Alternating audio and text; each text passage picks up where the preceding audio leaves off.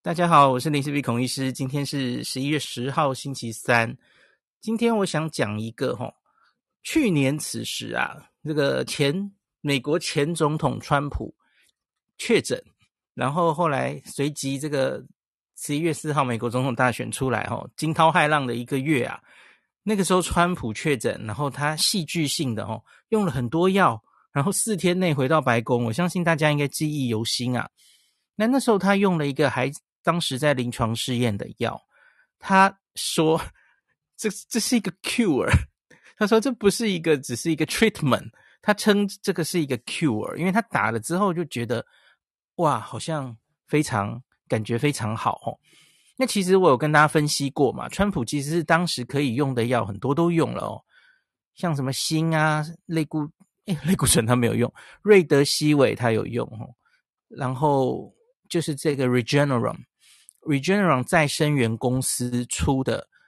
呃单株抗体，那事实上也有人把它称为鸡尾酒疗法的抗体，哦，cocktail。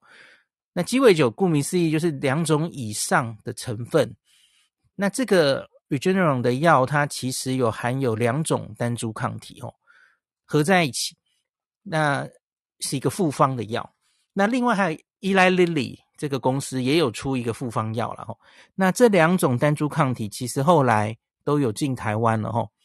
那在我们台湾是五月中开始本土疫情，那后来因应疫情，我们就赶快去进这个药哈，因为这个单株抗体，它它其实你顾名思义就知道，它是一种被动免疫，它注射这个别人产生的单株抗体到你身体里，所以直接。别人的抗体拿来用啊，吼，那他他就马上可以跟病毒展开作战，吼。那这个跟呃疫苗是不一样的，疫苗是打进去用抗原诱发你自己的免疫力产生抗体，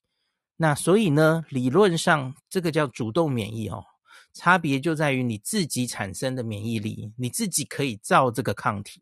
那理论上应该可以产生免疫记忆，那不只产生抗体，你应该。除了 B 细胞的抗体之外呢，你还会有 T 细胞的免疫哦，毒杀细胞等等哦，记忆细胞都会有，所以理论上当然是打疫苗应该要比较有效。那可是上礼拜哈、哦，这个 Regeneron 公司公布了他们的第三期临床试验，那目前已经追踪到八个月啊，诶，结果他们声称他们这个保护力啊，可以持续到八个月之久。那这个其实有一点出乎我们意料之外哦，因为如同我刚刚跟大家讲的哦，我们现在连普通的疫苗啊，这个打进去让你自己产生抗体，我们都发现这个 诶会消退啊。那个五到八个月以后哈，N R 特别是 n r n a 疫苗、B N T 疫苗打了五到八个月之后，抗体力价就下降，那保护力也有在下降哦。虽然重症保护力好像还好了哈，那。可是你竟然打这个 Regeneron 综合抗体啊，打这个抗体你竟然可以，呃，不是单株抗体，你你竟然可以维持八个月效价都还有，这这有点出乎我们意料之外，因为别人打进你身体的这个抗体吼，它应该被你身体代谢掉之后哦，你保护力就应该要消失才对呀，哦，怎么会这样？那我们来看一下它到底新闻稿是在说什么哦。那写在前面的警语啊，这个还只是新闻稿啊，吼，那详细的一样，这个投稿还没有刊出来。好，那这个我先说这个抗体，它目前是可以用于吼这个轻症有重症因子的轻症患者，那可以预防他后续转成重症，这是目前台湾被批准的。我我最后会把台湾批准用什么也跟大家讲一下哈。我先说这一次的新闻稿。好，另外一个是台湾目前还没有批准的，是用于预防的哈。这个英文叫做 PEP 啦哈，Post Exposure Prophylaxis。比方说，大家记不记得我们那时候台北市在控制疫情，或是我们的那一次屏东的案例哈？呃，在家族中或这个市场中。有人得病确诊了吼，那他旁边接触的亲密家人吼，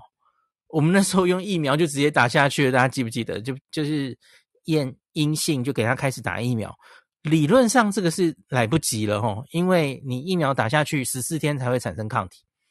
可是这一个病它潜伏期是一到十四天就已经会马上传染了嘛吼，来不及。那所以呢，你理论上在这种 post exposure 接触到了高呃高量的病毒，有机会被感染的时候，你这时候可以用来打个单株抗体的哦。那它有一个临床试验是在做这个。那就是我这一次要报告的齁，那它这个是一个随机双盲的临床试验，所以打这个单株抗体的人，还有打安慰剂的人，然后彼此不知道自己是哪打哪一个哦。那七各自七百多人，然后在他们的收案条件，就是在家族中家户的密切接触者四天之内有人确诊，就他有机会被传染。那把这些人收案哦，七百多个人。打单株抗体，然后七百多个人打安慰剂啊。那之前在一个月追踪一个月的时候呢，发现它的保护力是八十一点四 percent，这个大家应该都很熟了哈。就是相比于结果没打这个针的人呢，你可以降低八十一点四的那个感染的几率哦，这不可谓不高啊，八成哦。所以在这个新英格兰医学杂志发表，然后这个药就过了这样子的。EUA 哈，它也是 EUA，到目前为止还没有正式上市。那这几天他发表的这个新闻稿，就是之前是一个月，他现在往后追踪哈，二到八个月，总共追踪到八个月了。那他跟我们说哈，他还是可以保持八十一点六 percent 的保护力，哦，还是很高诶。那这个对照组有八百四十二个人。那在这二到八个月中间呢，多了三十八例有症状的感染。那这个感染是测有症状的哦，吼。那用药组的八百四十一个人中呢，只多了七例，所以你看这个是七跟三十八的区别。那整个这八个月期间，哈，感染人数是二十例跟一百零八例，那这也差很多，吼。所以你相减，你就知道，那用药组在第一个月里面感染的人是十三，好，然后这个在对照组呢，一百零八减三十八，哈，七十个人，十三跟七十，哈，也也是有一定的降低嘛，哦，好，那另外一个大家一定会担心，呃，关心的是，你这个是感染，那关于住院跟死亡，它有没有可能防止啊？那用药组是没有人需要住院的哦，在这整个八个月期间，虽然用药组感染了二十个人，可是他没有一个需要严重到去住院。那对照组呢，在这一百零八个人里面，则有六个人需要去住院哦。那只是两组都没有人死亡。好，那这个就也许他原来收案其实就是没有收那种呃重症风险比较高的人了哈。好，那所以新闻稿其实就很简单，只是讲到这里而已哈。那我现在来开始解读一下，就是有一个干扰的因素是很重要的，因为它在这二到八个月中，它是允许受试者去注射新冠疫苗的哈，它没有挡你这件事哦。你你愿意注你就去注。那这个在两组间哈，呃，分别是三十四点五跟三十五点二，就是很均匀分布，都是有三成多的人。在这追踪的期间，他们就去打了疫苗了哈，所以我们现在看到的这个啊、有没有感染保护力？它其实是掺杂了疫苗疫苗保护的因素，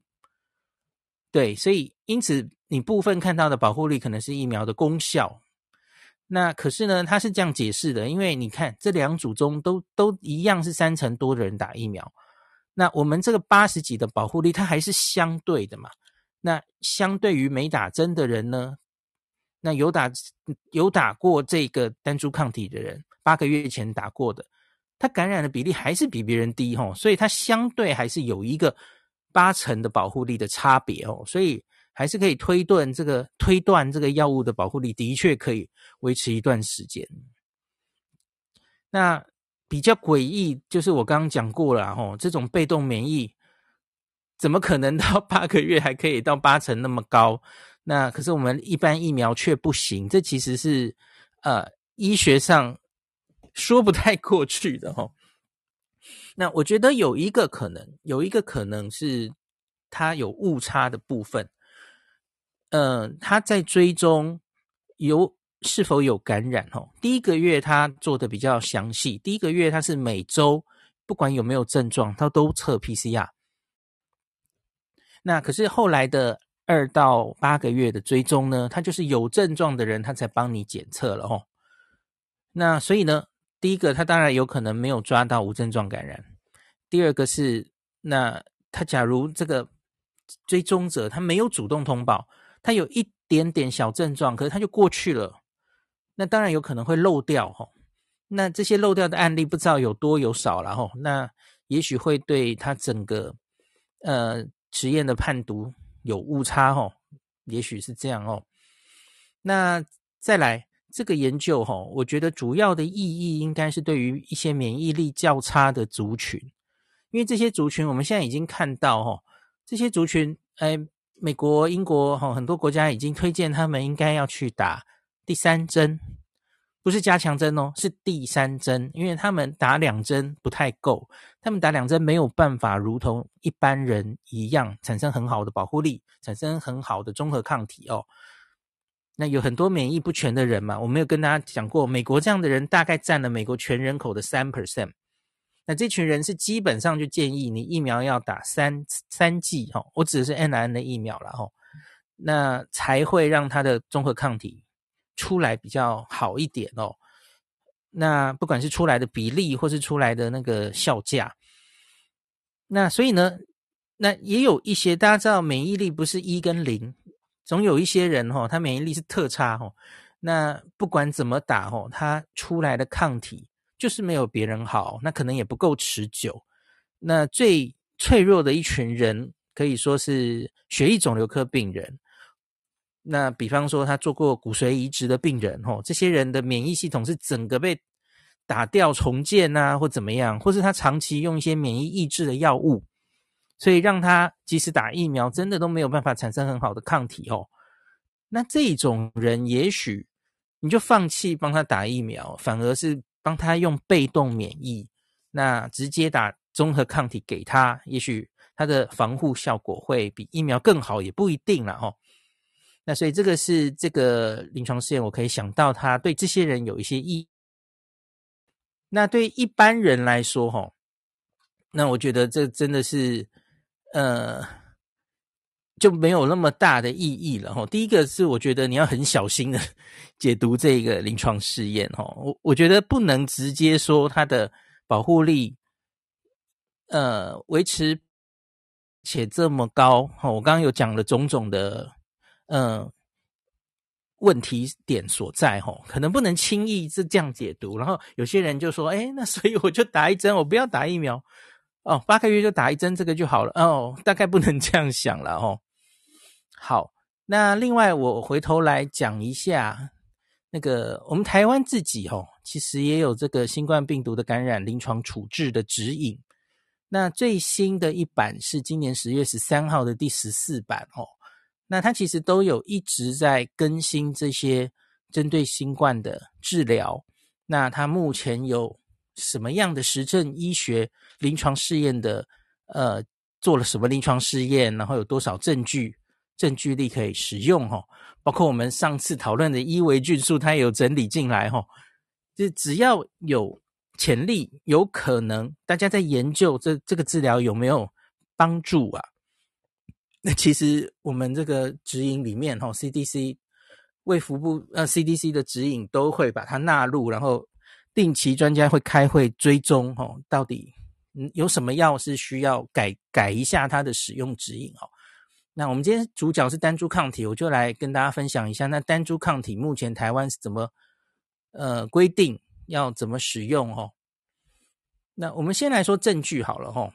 这个 REGN-COV2 哈，就是 Regeneron 推出的这个商品名哈，那它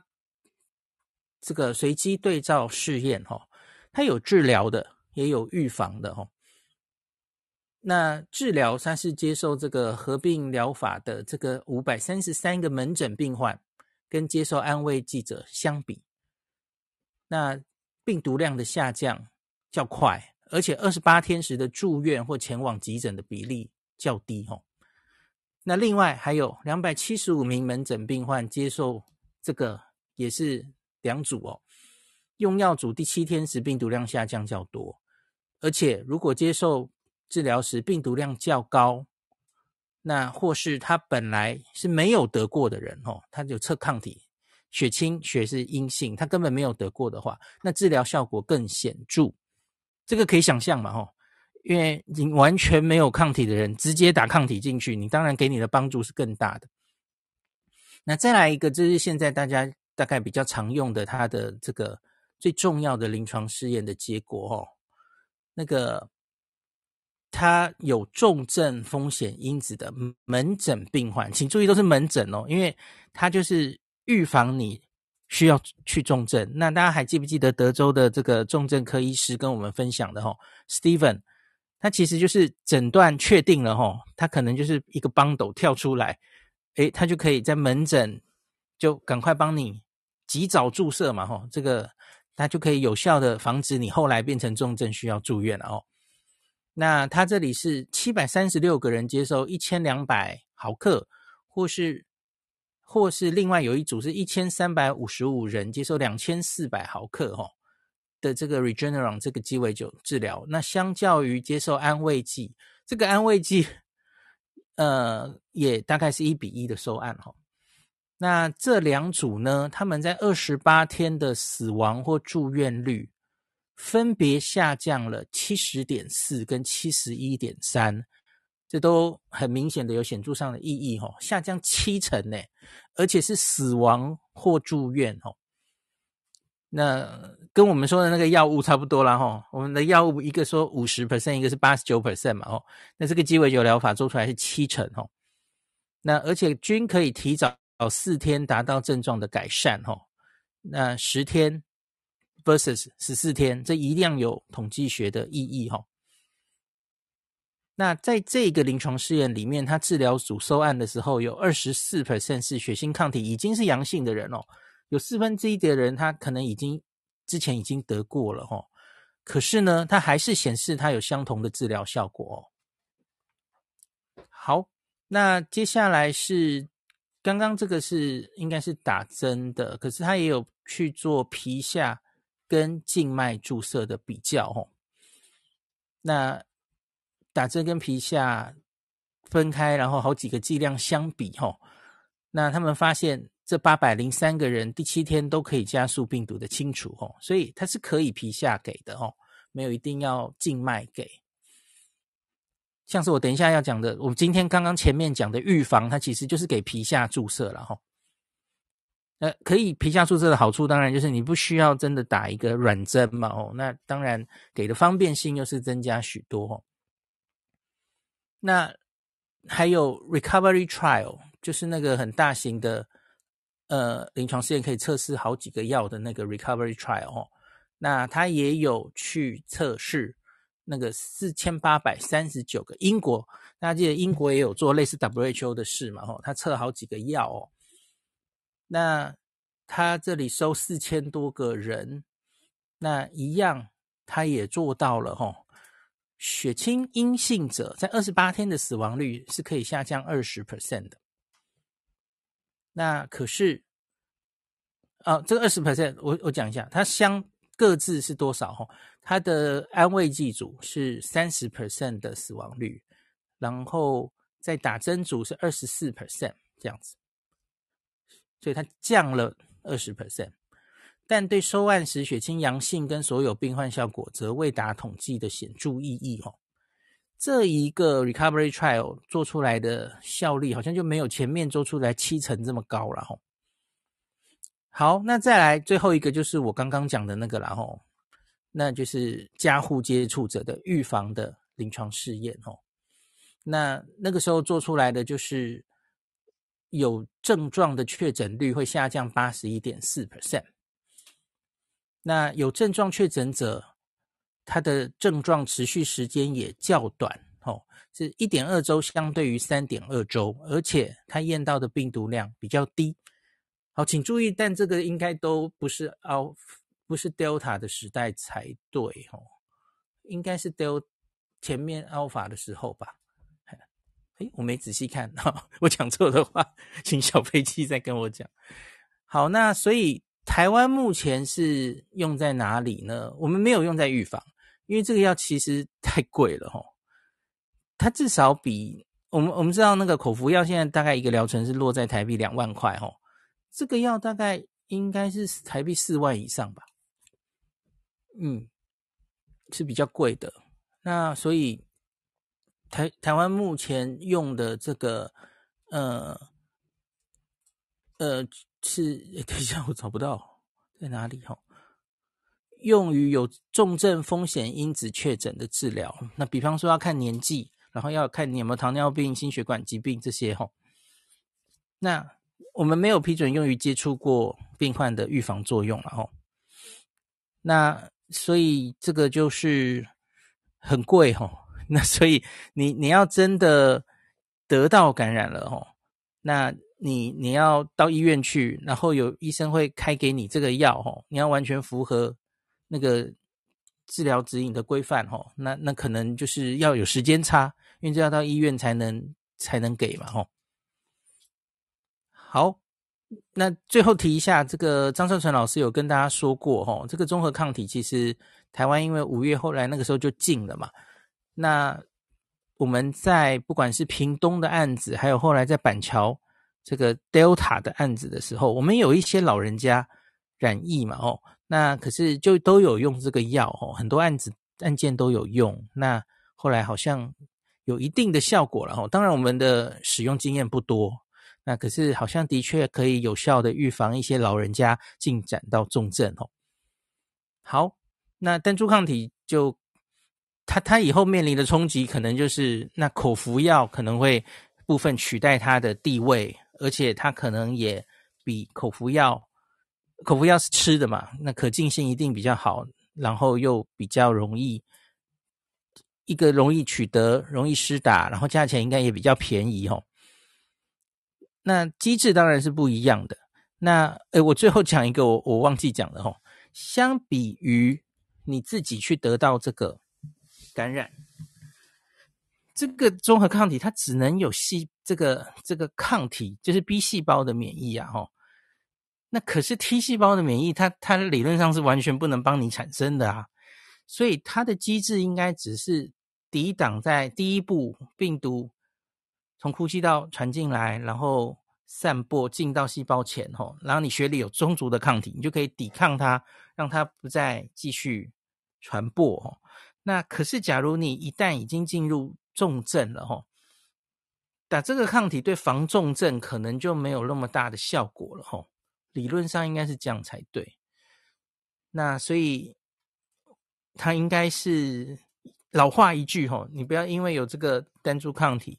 还有我们前几天说的这些口服药哈，然后就忽略了疫苗还是很重要的吼，打疫苗还是重中之重吼。那它对重症的防护力，你看这个这个药再就算再神，它也是七成嘛，好，可是打疫苗之后，我们看到大概都是九成的。的重症防护力，哈，好，所以这今天这一题就讲到这儿。